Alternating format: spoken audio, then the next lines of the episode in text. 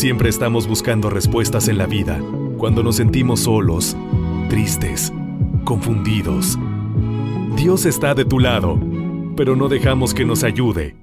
Laura Rangel te acompaña en Comunicando tu enlace con Dios. Dios ha buscado comunicarse contigo a través de muchas formas. Te ha dejado mensajes en las palabras de los evangelios, en los testimonios de vida de santos. Su mensaje está en cada lugar donde mires no cierres tu corazón a su grandeza. Es momento que tú también te comuniques con Él.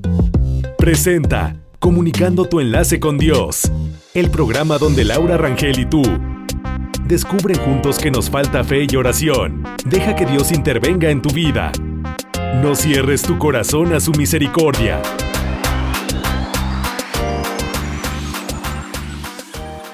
El destino de Jesús.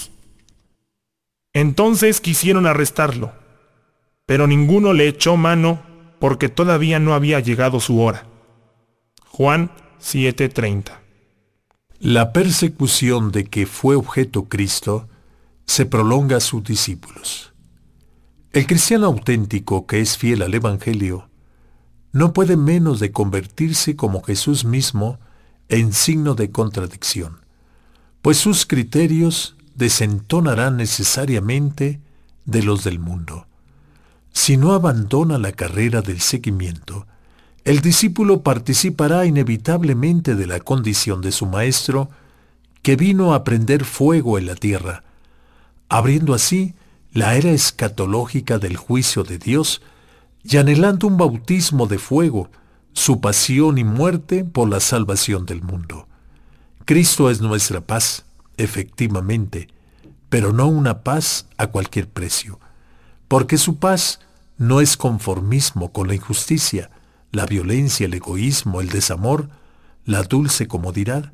La paz de Jesús no es lo que da el mundo. Para alcanzar su paz hace falta una pelea contra el mal, una victoria de la luz sobre las tinieblas, una guerra en última instancia. Es la violencia que supone el reino de Dios para darle alcance.